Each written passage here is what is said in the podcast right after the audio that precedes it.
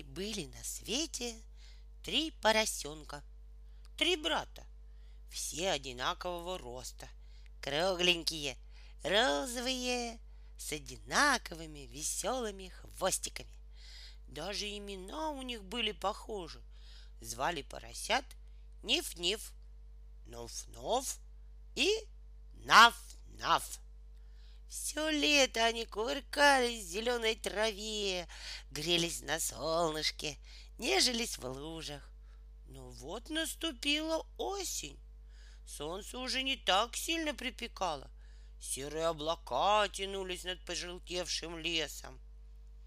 «Пора нам подумать о зиме», — сказал как-то Наф-Наф своим братьям, проснувшись рано утром. «Я весь дрожу от холода. Мы можем простудиться. Давайте построим дом и будем зимовать вместе под одной теплой крышей. Но его братьям не хотелось браться за работу. Гораздо приятнее в последние теплые дни гулять и бегать по лугу, чем рыть землю и таскать тяжелые камни. Успеется, до зимы еще далеко. Мы еще погуляем, сказал Ниф-Ниф и перекувырнулся через голову. Когда нужно будет, я сам построю себе дом, сказал Нуф-Нуф и лег в лужу. Я тоже, добавил Ниф-Ниф. Ну, как хотите, тогда я буду один строить себе дом, сказал Наф-Наф. Я не буду вас дожидаться. С каждым днем становилось все холоднее и холоднее. Но Ниф-Ниф и Нуф-Нуф не торопились им и думать не хотелось о работе. Они бездельничали с утра до вечера. Они только и делали, что играли в свои поросячьи игры. Прыгали, кувыркались. «Сегодня мы еще погуляем», — говорили они. «А завтра с утра возьмемся за дело». Ну и на следующий день они говорили то же самое. И только Тогда, когда большая лужа у дороги стала по утрам покрываться тоненькой корочкой льда, ленивые братья взялись наконец-то за работу. Ниф-Ниф решил, что проще скорее всего смастерить дом из соломы. Ни с кем не посоветовавшись, он так и сделал. Уже к вечеру его хижина была готова — Ниф-Ниф положил на крышу последнюю соломинку и, очень довольный своим домиком, весело запел. Хоть полсвета обойдешь, обойдешь, обойдешь, лучше дома не найдешь, не найдешь, не найдешь. Напевая эту песенку, он направился к Нуф-Нуфу. Нуф-Нуф невдалеке тоже строил себе домик. Он старался скорее покончить с этим скучным и неинтересным делом. Сначала, так же, как и брат, он хотел построить себе дом из соломы, но потом решил, что в таком доме зимой будет очень холодно. Дом будет прочнее и теплее, если его построить из веток и тонких прутьев. Так он и сделал. Он бил в землю колья, переплел их прутьями, на крышу навалил сухих листьев, и к вечеру дом был готов. Нуф-Нуф с гордостью обошел его несколько раз кругом и запел «У меня хороший дом, новый дом, прочный дом, мне не страшен дождь и гром, дождь и гром, дождь и гром». Не успел он закончить песенку, как из-за кустов выбежал Ниф-Ниф. «Ну вот, и твой дом готов», — сказал Ниф-Ниф брату. Я говорил, что мы быстро справимся с этим делом. Теперь мы свободны и можем делать все, что нам вздумается. Пойдем к Нафнафу и посмотрим, какой он себе выстроил дом, сказал Нуф-Нуф. Что-то мы его давно не видели. Пойдем, посмотрим, согласился Ниф-Ниф.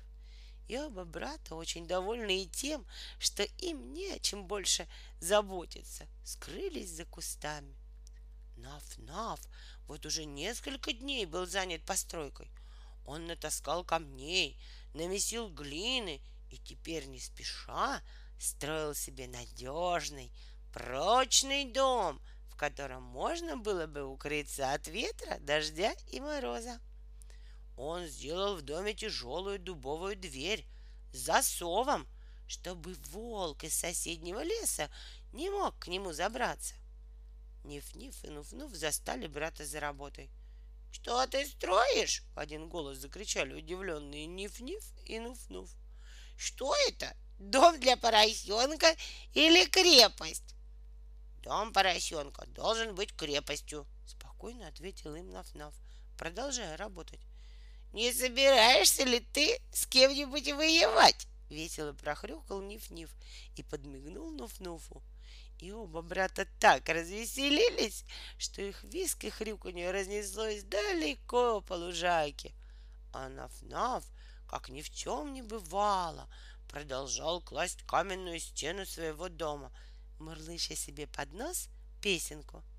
Я, конечно, всех умней, всех умней, всех умней. Дом я строю из камней, из камней, из камней. Никакой на свете зверь, хитрый зверь, страшный зверь, не ворвется в эту дверь, в эту дверь, в эту дверь. Это он про какого зверя? Спросил Ниф-Ниф Нуф-Нуфа. Это ты про какого зверя? Спросил Нуф-Нуф у Наф-Нафа. Это я про волка, ответил Наф-Наф и уложил еще один камень. Посмотрите, как он боится волка, сказал Нив-Нив. Он боится, что его съедят, добавил Нуф-Нуф. И братья еще больше развеселились. Какие здесь могут быть волки, сказал Ниф-Ниф. Никаких волков здесь нет. Он просто трус, добавил Нуф-Нуф. И оба они начали приплясывать и петь. Нам не страшен серый волк, серый волк, серый волк. Где ты ходишь, глупый волк, старый страшный волк? Они хотели подразнить Наф-Нафа, но тот даже не обернулся. «Пойдем, Нуф-Нуф», — сказал тогда Ниф-Ниф. «Нам тут делать нечего». И два храбрых братца пошли гулять. По дороге они пели и плясали, а когда вошли в лес, то так расшумелись, что разбудили волка, который спал под сосной. — Что за шум? — недовольно проворчал злой и голодный волк и поскакал к тому месту, откуда доносились виск и хрюканье двух маленьких голубых поросят. «Ну какие тут могут быть волки?» — говорил в это время Ниф-Ниф, который волков видел только на картинках. «Вот мы его схватим за нос, будет знать, добавил Нуф-Нуф, который тоже никогда не видел живого волка. И братья опять развеселились и запели. Нам не страшен серый волк, серый волк, серый волк. Где ты ходишь, глупый волк, старый волк, страшный волк? И вдруг они увидели настоящего, живого волка. Он стоял за большим деревом, у него был такой страшный вид, такие злые глаза и такая зубастая пасть, что у Ниф-Нифа и Нуф-Нуфа по спинкам пробежал холодок, и тонкие хвостики мелко-мелко-мелко задрожали. Бедные поросята не могли даже пошевельнуться от страха. Волк приготовился к прыжку, щелкнул зубами, моргнул правым глазом, но поросята вдруг опомнились и, визжа на весь лес, бросились на утек. Никогда еще не приходилось им так быстро бегать, сверкая пятками и поднимая тучи пыли. Поросята неслись каждый к своему дому. Ниф-Ниф первый добежал до своей соломенной хижины и едва успел захлопнуть дверь перед самым носом волка. — И что же это при дверь? — прорычал волк а не то я ее выломаю. Нет, прохрюкал Нив-Нив, я не отопру. За дверью было слышно дыхание страшного зверя. Сейчас же, это дверь, прорычал опять волк. А не то я так дуну, что весь твой дом разлетится.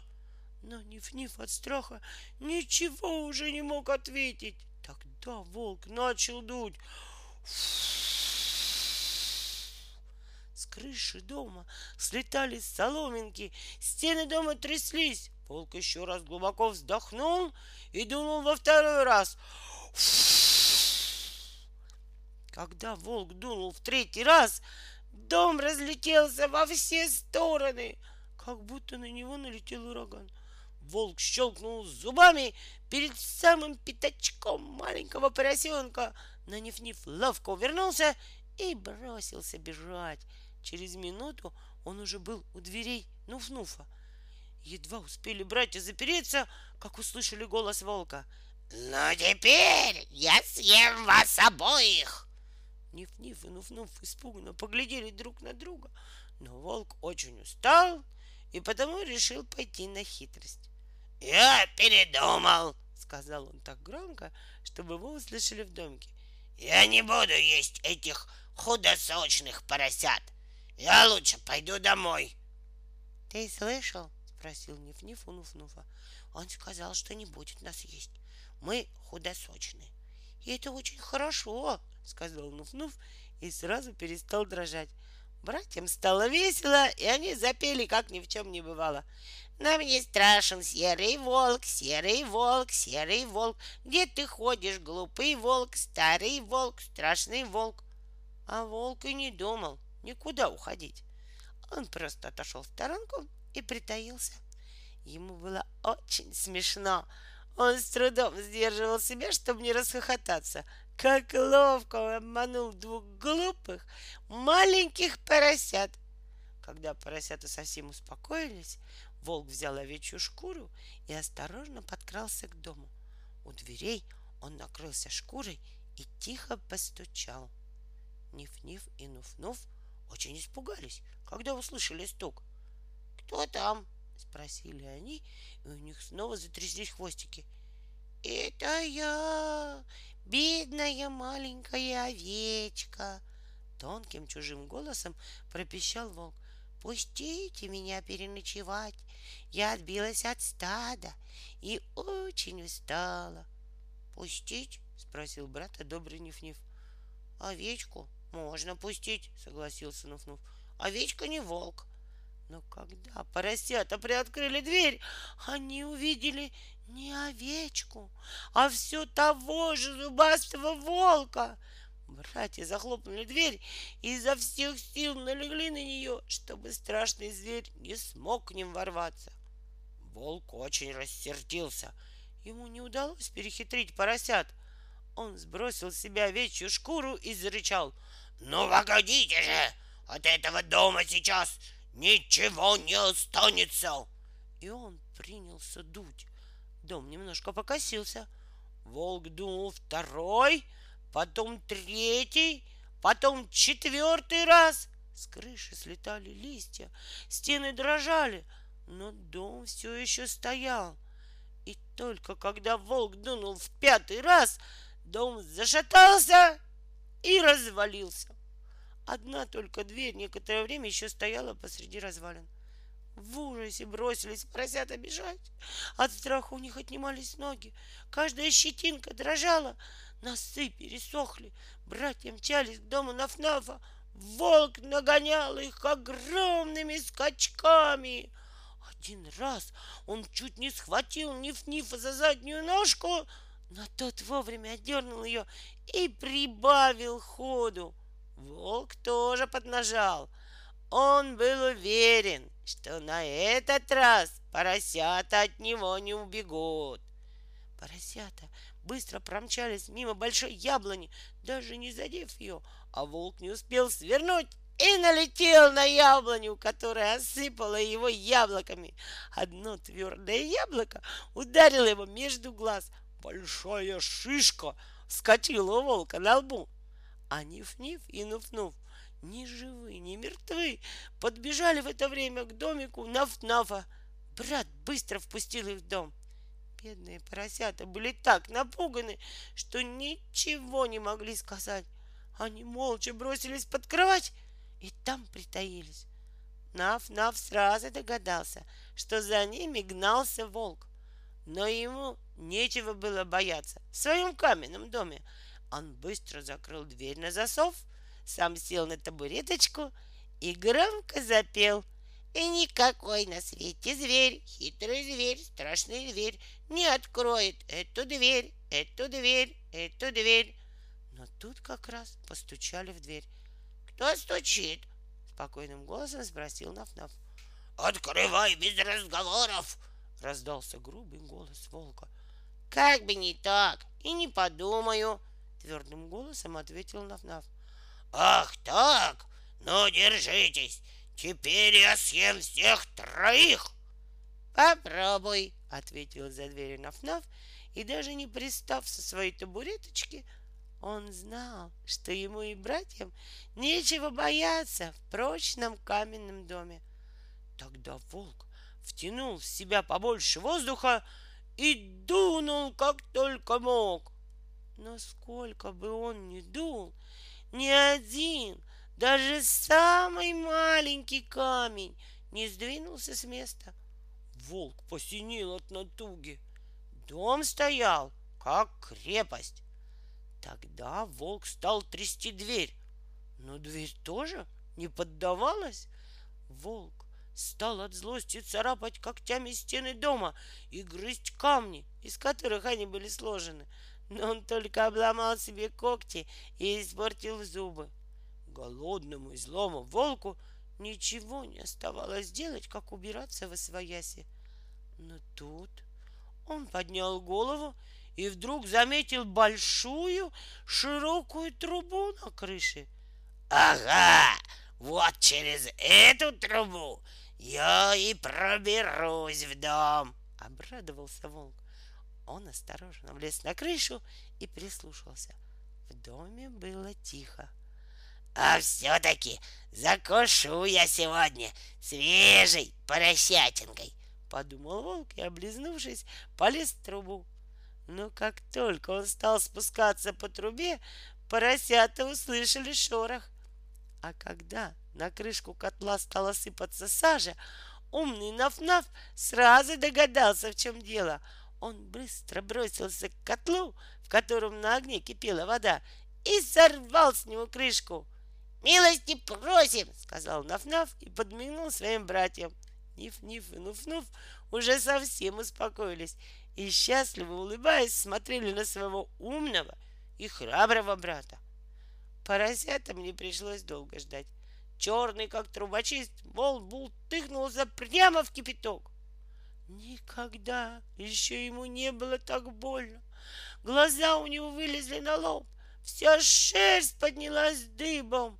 С диким ревом ошпаренный волк вылетел в трубу обратно на крышу, скатился по ней на землю, перекувернулся четыре раза через голову, проехался на своем хвосте мимо запертой двери и бросился в лес.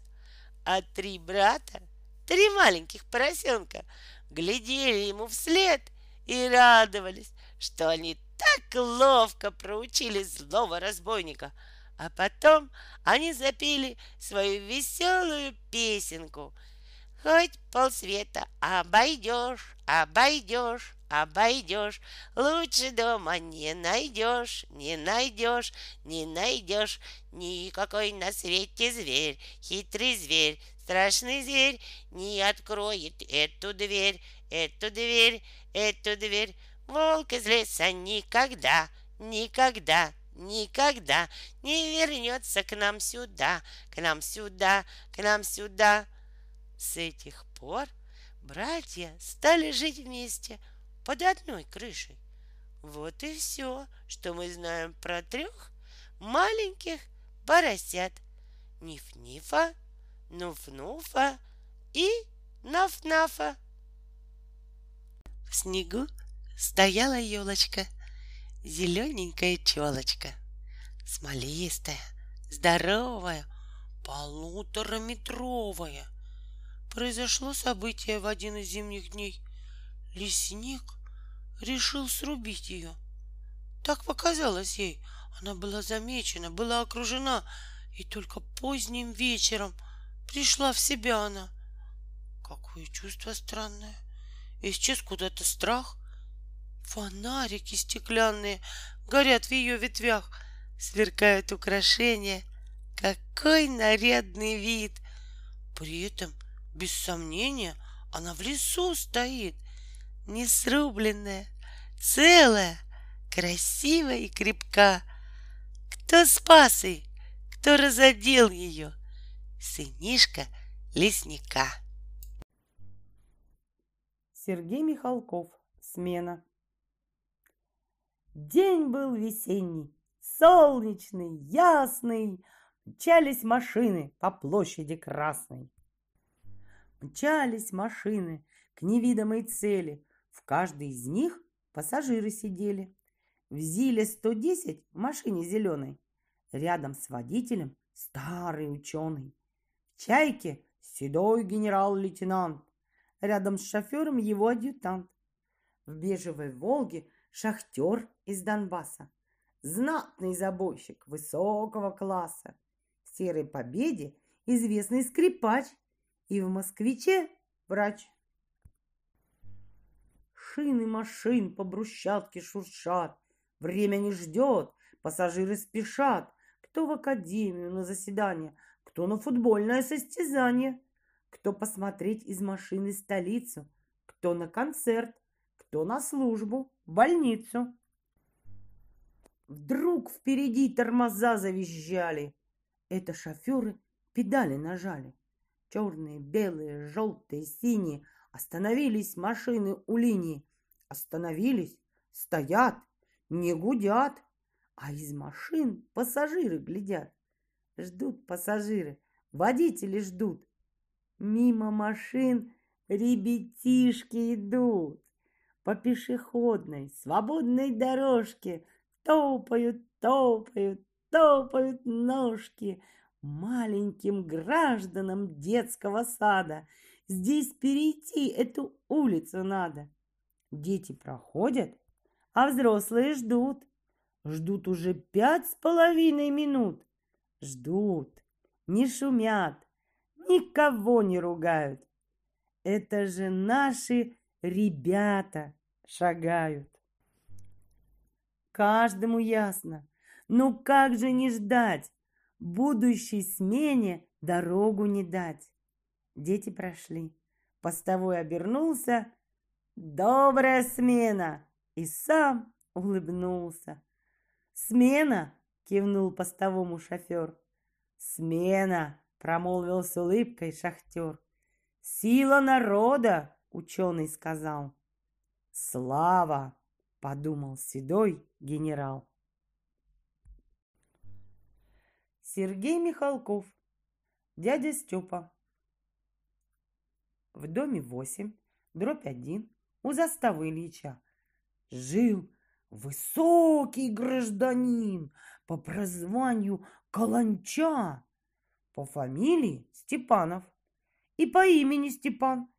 Из районных великанов самый главный великан уважали дядю Степу за такую высоту. Шел с работы дядя Степа, видно было, за версту. Лихо мерили шаги, две огромные ноги. Сорок пятого размера покупал он сапоги. Он разыскивал на рынке величайшие ботинки. Он разыскивал штаны небывалой ширины купит с горем пополам, повернется к зеркалам. Вся портновская работа разъезжается по швам. Он через любой забор с мостовой глядел во двор. Лай собаки поднимали, думали, что лезет вор. Брал столовый дядя Степа для себя двойной обед. Спать ложился дядя Степа, ноги клал на табурет. Сидя, книги брал со шкафа. И не раз ему в кино говорили «Сядьте на пол, вам, товарищ, все равно». Но зато на стадион проходил бесплатно он. Пропускали дядю Степу. Думали, что чемпион. От ворот и до ворот знал в районе весь народ, где работает Степанов, где прописан, как живет. Потому что всех быстрее, без особенных трудов, Он снимал ребятам змея с телеграфных проводов. И того, кто ростом мал, на параде поднимал, потому что все должны видеть армию страны. Все любили дядю Степу, уважали дядю Степу. Был он самым лучшим другом всех ребят со всех дворов. Он домой спешит с Арбата. «Как живешь?» — кричат ребята. Он чихнет, ребята хором. «Дядя Степа, будь здоров!» Дядя Степа утром рано быстро вскакивал с дивана. Окна настежь открывал, душ холодный принимал. Чистить зубы дядя Степа никогда не забывал. Человек сидит в седле, ноги тащит по земле. Это едет дядя Степа по бульвару на осле. «Вам, — кричат Степану люди, — нужно ехать на верблюде!» На верблюде он поехал. Люди давятся от смеха. «Эй, товарищ, вы откуда? Вы раздавите верблюда. Вам при вашей вышине нужно ехать на слоне!» Дяде Степе две минуты остается до прыжка. Он стоит под парашютом и волнуется слегка. А внизу народ хохочет. Вышка с вышки прыгать хочет. В тир под низенький навес дядя Степа еле влез. «Разрешите обратиться, я за выстрел плачу. В этот шар и в эту птицу я прицелиться хочу». Оглядев с тревогой тир, говорит в ответ кассир. «Хм, вам придется на колени, дорогой товарищ, стать. Вы же можете мишени без ружья рукой достать». До утра в аллеях парка будет весело и ярко. Будет музыка греметь, будет публика шуметь. Дядя Степа просит кассу. Я пришел на карнавал. Дайте мне такую маску, чтоб никто не узнавал. Вас узнать довольно просто, раздается дружный смех. Мы узнаем вас по росту. Вы, товарищ, выше всех. Что случилось? Что за крик? Это тонет ученик. Он упал с обрыва в реку. Помогите человеку! На глазах всего народа дядя Степа лезет в воду. «Это необыкновенно!» — все кричат ему с моста. «Вам, товарищ, по колено все глубокие места!» Жив-здоров и невредим мальчик Вася Бородин. Дядя Степа в этот раз утопающего спас. За поступок благородный все его благодарят. Попросите что угодно, дяде Степе говорят. Мне не нужно ничего. Я за даром спас его. Паровоз летит, гудит, машинист вперед глядит. Машинисту полустанка кочегару говорит. От вокзала до вокзала сделал рейсов я немало, но готов идти на спор. Это новый семафор. Подъезжают к семафору. Что такое за обман? Никакого семафора. У пути стоит Степан. Он стоит и говорит.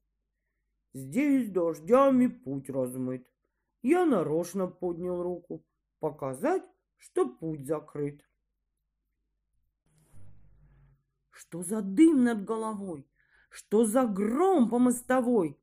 Дом пылает за углом, сто зевак стоит кругом, ставит лестницы команда, от огня спасает дом. Весь чердак уже в огне, бьются голуби в окне. На дворе в толпе ребят дяде Степе говорят, неужели вместе с домом наши голуби сгорят? Дядя Степа с тротуара достает до чердака, сквозь огонь и дым пожара тянется его рука. Он окошко открывает, из окошка вылетают восемнадцать голубей, а за ними воробей. Все Степану благодарны, спас он птиц, и потому Стать немедленно пожарным, все советуют ему. Но пожарникам в ответ говорит Степан. Нет, я на флот служить пойду, если ростом подойду. В коридоре смех и топот, в коридоре гул речей, в кабинете дядя Степа на осмотре у врачей. Он стоит, его нагнуться просит вежливо сестра. Мы не можем дотянуться, объясняют доктора. Все, от зрения до слуха мы исследуем у вас. Хорошо ли слышит ухо, далеко ли видит глаз. Дядю Степу осмотрели, проводили на весы и сказали, в этом теле сердце бьется, как часы. Рост велик, но ничего, примем в армию его. Но вы в танкисты не годитесь, в танки вы не поместитесь. И в пехоту не годны, из окопа вы видны. С вашим ростом в самолете неудобно быть в полете. Ноги будут уставать, вам их некуда девать.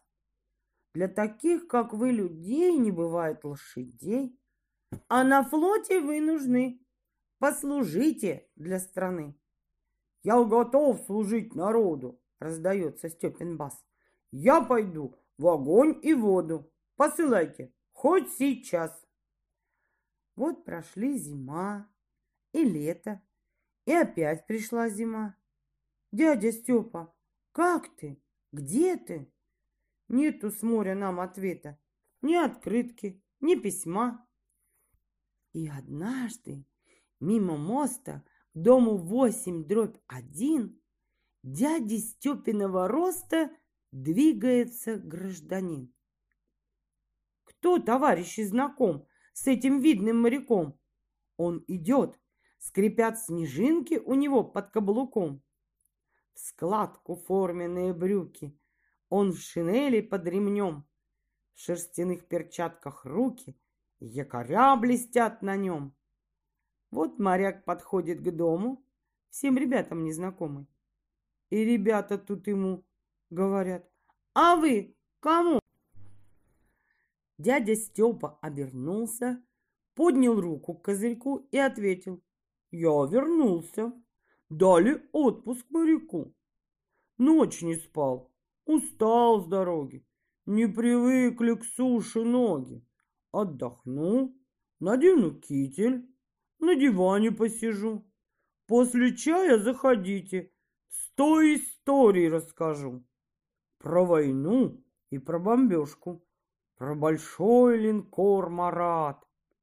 Как я ранен был немножко, защищая Ленинград. И теперь горды ребята, пионеры, октябрята, что знакомы с дядей Степой, с настоящим моряком. Он домой идет с Арбата. «Как живешь?» — кричат ребята. И теперь зовут ребята дядю Степу маяком. Сергей Михалков. Дядя Степа – милиционер. Кто не знает дядю Степу? Дядя Степа всем знаком. Знают все, что дядя Степа был когда-то моряком, что давно когда-то жил он у заставы Ильича, и что прозвище носил дядя Степа Каланча. И сейчас среди великанов, тех, что знает вся страна, Жив-здоров Степан Степанов, бывший флотский старшина. Он шагает по району от двора и до двора, и опять на нем погоны с пистолетом кобура. Он с кокардой на фуражке, он в шинели под ремнем. Герб страны блестит на пряжке, отразилось солнце в нем. Он идет из отделения, и какой-то пионер рот раскрыл от изумления. Вот так милиционер! Дядю Степу уважают. Все, от взрослых до ребят. Встретят, взглядом провожают и с улыбкой говорят. Да, людей такого роста встретить запросто непросто. Да, такому молодцу форма новая, к лицу. Если встанет на посту, все увидят за версту. Возле площади затор. Поломался светофор. Загорелся желтый свет, а зеленого все нет. Сто машин стоят, гудят, с места тронуться хотят. Три, четыре, пять минут. Им проезда не дают. Тут сотруднику Оруда дядя Степа говорит. Что, братишка, дело худо? Светофор-то не горит. Из стеклянной круглой будки голос слышится в ответ. Мне, Степанов, не до шутки. Что мне делать? Дай совет.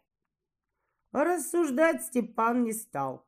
Светофор рукой достал, в серединку заглянул, что-то где-то подвернул. В то же самое мгновение загорелся нужный свет. Восстановлено движение, никаких заторов нет. Нам ребята рассказали, что Степана с этих пор малыши в Москве прозвали дядя Степа Светофор. Что случилось? На вокзале плачет мальчик лет пяти. Потерял он маму в зале. Как теперь ее найти?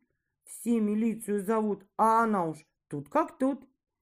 Дядя Степа не спеша поднимает малыша, поднимает над собою, над собой и над толпою под высокий потолок. Посмотри вокруг, сынок. И увидел мальчик прямо у аптечного ларька, утирает слезы. Мама, потерявшая сынка. Слышит мама голос Колин. «Мама, мама, вот где я!» Дядя Степа был доволен. Не распалась семья. Шел из школы ученик, всем известный озорник. Он хотел созорничать, но не знал, с чего начать. Шли из школы две подружки в белых фартуках болтушки, в сумках книжки и тетрадки, а в тетрадках все в порядке. Вдруг навстречу озорник в ранце с двойками дневник. Нет эмблемы на фуражке, и ремень уже без пряжки. Не успели ученицы от него посторониться, он столкнул их прямо в грязь, над косичками смеясь. Ни за что он их обидел, у прохожих на виду. А потом трамвай увидел, прицепился на ходу. На подножку встал ногой, машет в воздухе другой. Он не знал, что дядя Степа видит все издалека. Он не знал, что дядя Степа не простит озорника. От дверей универмага дядя Степа в тот же миг сделал три огромных шага через площадь напрямик. На трамвайном повороте снял с подножки сорванца. «Отвечайте, где живете? Как фамилия отца?» С постовым такого роста спорить запросто непросто. На реке и треск, и гром, ледоход и ледолом. Полоскала по старинке бабка в проруби простынки. Треснул лед, река пошла, и бабуся поплыла. Бабка охает и стонет, ой, белье мое утонет. Ой, попала я в беду, ой, спасите, пропаду. Дядя Степа на посту, он дежурит на мосту. Дядя Степа сквозь туман смотрит вдаль, как капитан. Видит льдина, а на льдине плачет бабка на корзине. Не опишешь, что тут было. Дядя Степа руки вниз, перегнувшись за перила, как на пропастью повис. Он успел схватить в охапку перебуканную бабку, А старуха за корзину «Я белье свое не кину». Дядя Степа спас ее и корзину, и белье. Шли ребята мимо здания, что на площади восстания. Вдруг глядят, стоит Степан, их любимый великан. Все застыли в удивлении. «Дядя Степа, это вы? Здесь не ваше отделение и не ваш район Москвы». Дядя Степа козырнул, улыбнулся, подмигнул. «Получил я пост почетный, и теперь на мостовой, там, где дом стоит высотный, есть высотный постовой» как натянутый платок, гладко залитый каток. На трибунах все встают, конькобежцам старт дают. И они бегут по кругу, а болельщики друг другу говорят, «Гляди, гляди, самый длинный впереди, самый длинный впереди, номер восемь на груди». Тут один папаша строгий своего спросил сынка, «Хм, Вероятно, эти ноги у команды «Спартака». В разговор вмешалась мама. Эти ноги у «Динамо». Очень жаль, что наш «Спартак» не догонит их никак. В это время объявляют. Состязанием конец. Дядю Степу поздравляют. Ну, Степанов, молодец. Дядей Степой гордится вся милиция столицы. Степа смотрит сверху вниз, получает первый приз. Дяде Степе, как нарочно, на дежурство надо срочно. Кто сумел бы по пути постового подвести? Говорит один водитель, молодой автолюбитель. Вас подбросить к отделению посчитал бы я за честь, но, к большому сожалению, вам в москвич мой не залезть. Эй, Степанов, я подкину. Тут другой шофер позвал. Залезай ко мне в машину. Многотонный самосвал. В детском мире, в магазине, где игрушки на витрине, появился хулиган. Он салазки опрокинул, из кармана гвоздик вынул, продырявил барабан. Продавец ему Платите. Он в ответ. Не заплачу. В отделение хотите? Отвечай. Да, хочу. Только вдруг у хулигана сердце ёкнуло в груди. В светлом зеркале Степана он увидел позади. В отделение хотите? Что вы, что вы, не хочу. Деньги в кассу заплатите. Сколько нужно? Заплачу. Постовой Степан Степанов был грозой для хулиганов. Как-то утром, в воскресенье, вышел Степа со двора. Стоп! Не с места! Нет спасения! Облепила детвора. На начальство смотрит Витя, от смущения морщит нос. Дядя Степа, извините. Что такое? есть вопрос. Почему, придя с Балтфлота, вы в милицию пошли? Неужели вы работу лучше этой не нашли? Дядя Степа брови хмурит, левый глаз немного щурит, говорит. Ну что ж, друзья, на вопрос отвечу я. Я скажу вам по секрету, что в милиции служу потому что службу это очень важной нахожу. Кто с жезлом и с пистолетом на посту зимой и летом? Наш советский постовой. Это тот же часовой. Ведь недаром сторонится милицейского поста и милиции боится тот, чья совесть нечиста. К сожалению, бывает, что милиции пугают непослушных малышей. Как родителям не стыдно. Это глупо и обидно. И когда я слышу это, я краснею души. У ребят второго класса С дядей Степой больше часа продолжался разговор. И ребята на прощание прокричали «До свидания! До свидания! До свидания! Дядя Степа! Светофор!» Сергей Михалков Дядя Степа и Егор Я, друзья, скажу вам сразу, эта книжка по заказу. Я приехал в детский сад, выступаю у ребят. Прочитайте дядю Степу, хором просит первый ряд. Прочитал ребятам книжку. Не успел на место сесть, поднимается парнишка. А у Степы дети есть? Что скажу ему в ответ? Тяжело ответить нет. Я стихи про дядю Степу начал много лет назад. И нигде про дядю Степу не сказал, что он женат. Что однажды он влюбился, выбрал девушку одну и на Манечке женился, и домой привел жену. Что стряслось в родильном доме в этот зимний день с утра? Это с кем гостей знакомят? Сестры, няни, доктора? В светлой солнечной палате возле мамы на кровати на виду у прочих мам спит ребенок небывалый. Не малыш, а целый малый, полных восемь килограмм. По палатам слышен шепот, слышен громкий разговор.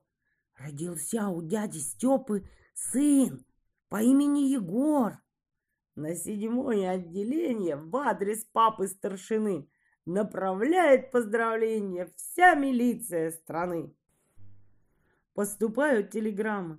Что за новый Геркулес? Уточните килограммы, подтвердите точный вес. Поздравляет город Горький. Октября-то малыши. Дяде Степе и Егорке наш привет от всей души.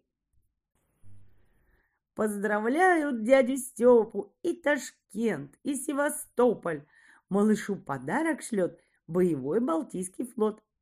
Поздравления в отделение почтальон носить устал. Дядя Степа от волнения заикаться даже стал. Богатырь, а не ребенок. Как не верить чудесам? Вырастает из пеленок не по дням, а по часам. Вот уж ест кисель он с ложки.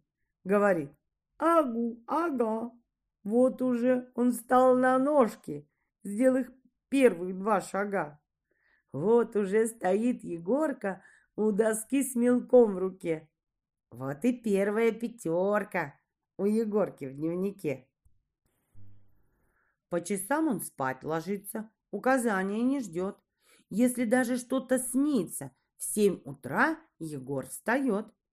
В зной, в мороз ли, все равно. Раскрывает он окно, быстро делает зарядку, ест на завтрак яйца в смятку, пять картофельных котлет, два стакана простокваши и тарелку манной каши.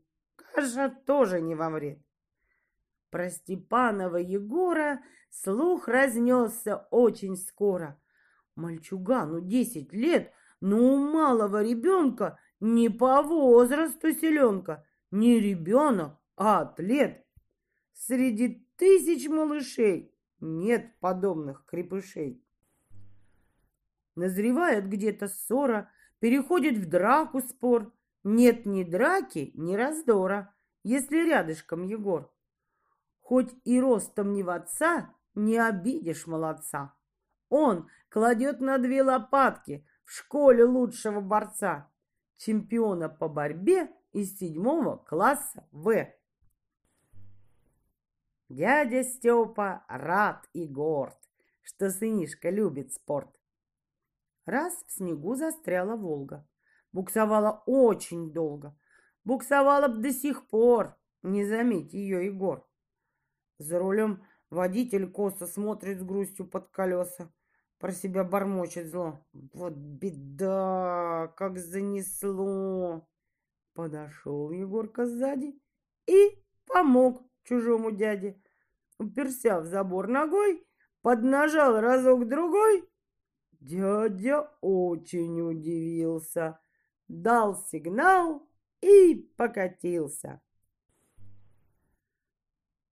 По траве скользят ботинки, в синеве орлы парят. Растянулся по тропинке туристический отряд. Всем в походе трудновато, все идут не налегке и лежат не пух и вата в пионерском рюкзаке. В гору движется гора всевозможного добра. Это тащит наш Егорка две палатки, два ведерка и дровишки для костра. Нагрузил он столько клади, что ни спереди, ни сзади не признаете его. Что поделать, раз в отряде нет сильнее никого. День за днем, из года в год, дядя Степин сын растет. Краснощек, широк в плечах, ходит в первых силачах, кореност и мускулист, всеми признанный штангист. Первый день соревнования. В зале слышится «Внимание! Выступает средний вес!» На помост Егор выходит. Люди глаз с него не сводят, проявляют интерес. В этом зале не впервые бьют рекорды мировые. И медали золотые выдаются мастерам. В этот раз рекорд Европы бьет сынишка дяди Степы. Поднимает, выжимает 330 килограмм. От такой большой удачи дядя Степа чуть не плачет. Шепчет на ухо жене. Я, Маруся, как во сне. Чемпиону сразу дали золотые две медали. Позвонили из газет, срочно требуют портрет. Два заморских репортера просят вежливо Егора на вопросы дать ответ. Сколько лет вам? Двадцать лет. Ваше главное желание – получить образование. Кем же вы хотите стать? Между звездами летать. Улыбнулись репортеры. Вы умеете мечтать? Да, сказал Егор, умею. Отказать себе не смею. Так мечтает вся страна. Вся семья большая наша. Познакомьтесь, мой папаша, милицейский старшина. Репортеры поклонились, по-английски извинились и, закрыв магнитофоны, быстро выбежали вон. Порт открыт международный, порт воздушный, а не водный. Новый аэровокзал. Пассажиров полный зал. Через каждую минуту отлетают корабли. Тот в Гавану, тот в Калькутту, на другой конец земли. Как небесные принцессы пробегают стюардессы. Пограничная охрана на своих стоит постах. Ставит штампы в иностранных и в советских паспортах. У людей в руках билеты и букеты, и пакеты. Громкий говор, шутки, смех. Только это не туристы, а гимнасты и штангисты. И, конечно, футболисты. Мы отлично знаем всех. Все они по именам с детских лет знакомы нам. Провожают мамы, папы, дяди Коли, тети Капы, внуки, дочки, сыновья. Есть у каждого семья. На прощание все подряд вперемешку говорят «Побежишь, не оступись, прибежишь, не простудись». В каждом деле нужен опыт, чтобы зря не тратить сил. С сыном шутит дядя Степа. Штангу дома не забыл? Миновали три недели. Прилетели? Прилетели. Как летели? Не устали? Все в порядке. Где медали? Голоса со всех сторон. Здравствуй, сын. Здорово, папа. Дядя Степе крикнул с трапа. Олимпийский чемпион. Есть у нас малоприметный городок полусекретный, окружил его забор. Среди летчиков военных, испытателей отменных, в городке живет Егор. Он по званию майор. Сильный, смелый и серьезный, он достиг своей мечты. В изучение дали звездной в покорение высоты. Чтобы выполнить задание, на ракетном корабле неземные испытания проходил он на земле. И однажды, утром рано, мы услышим в тишине. Космонавт Егор Степанов с Марса шлет привет Луне. Тут-то будет сообщение. С Марса шлет привет Луне. То-то будет восхищение. И в седьмое отделение от министра поздравления. Дяде Степе старшине. Сергей Михалков. Веселый турист. Крутыми тропинками в горы, вдоль быстрых и медленных рек, минуя большие озера, веселый шагал человек. Четырнадцать лет ему было, и нес он дорожный мешок, а в нем полотенце и мыло, да белый зубной порошок. Он встретить в пути не боялся ни змей, ни быков, ни собак, а если встречал, то смеялся и сам приговаривал так. Я вышел из комнаты тесной, и весело дышится мне, все видеть, все знать интересно. И вот я хожу по стране. Он шел без ружья и без палки, высокой зеленой травой. Летали кукушки да галки над самой его головой. И даже быки-забияки мычали по-дружески. И даже цепные собаки виляли хвостами ему. Он шел по тропам, по дорогам, волков и медведей встречал. Но зверь человека не трогал, а издали только рычал. Он слышал и зверя, и птицу, в колючие лазил кусты. Он трогал руками пшеницу, чудесные нюхал цветы. И туча над ним вместо крыши, а вместо будильника гром. И все, что он видел и слышал, в тетрадку записывал он. А чтобы еще интересней и легче казалось идти, он пел, и веселая песня ему помогала в пути. И окна в домах открывали, услышав, он мимо идет, и люди ему подпевали квартирах, садах у ворот. И весело хлопали дверью, и вдруг покидали свой дом, и самые хищные звери им были в пути нипочем. Шли люди, и было их много, и не было людям числа. За ними по разным дорогам короткая песенка шла. Нам путь незнакомый, не страшен, мы смело пройдем ледники с веселой песенкой нашей. Любые подъемы легки. И я эту песню услышал, приятеля голос узнал. Без шапки на улицу вышел и песенку эту догнал. Сергей Михалков. А что у вас? Кто на лавочке сидел, кто на улицу глядел. Толя пел, Борис молчал. Николай ногой качал. Дело было вечером, делать было нечего. Галка села на заборе, кот забрался на чердак. Тут, сказал ребятам Боря, просто так. А у меня в кармане гвоздь. А у вас? А у нас сегодня гость.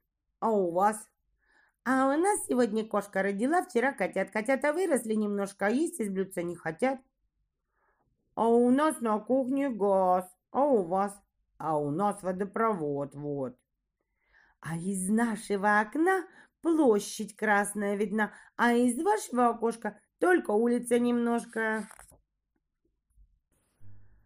Мы гуляли по Неглинной, заходили на бульвар. Нам купили синий-синий, призеленый красный шар.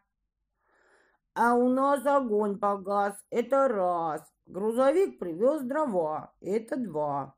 А в-четвертых, наша мама отправляется в полет, потому что наша мама называется пилот. С лесенки ответил Вова. Мама летчик, что ж такого? Вот у Коли, например, мама милиционер, а у Толи у Веры обе мамы инженеры, а у Левы мама повар, мама летчик, что ж такого? Всех важней, сказала Ната, мама вагоновожатый, потому что до зацепы водит мама два прицепа. И спросила Нина тихо, разве плохо быть портнихой? Кто трусы ребятам шьет? Ну, конечно, не пилот. Летчик водит самолеты. Это очень хорошо. Повар делает компоты. Это тоже хорошо. Доктор лечит нас от кори. Есть учительница в школе. Мамы разные нужны. Мамы всякие важны. Дело было вечером. Спорить было нечего.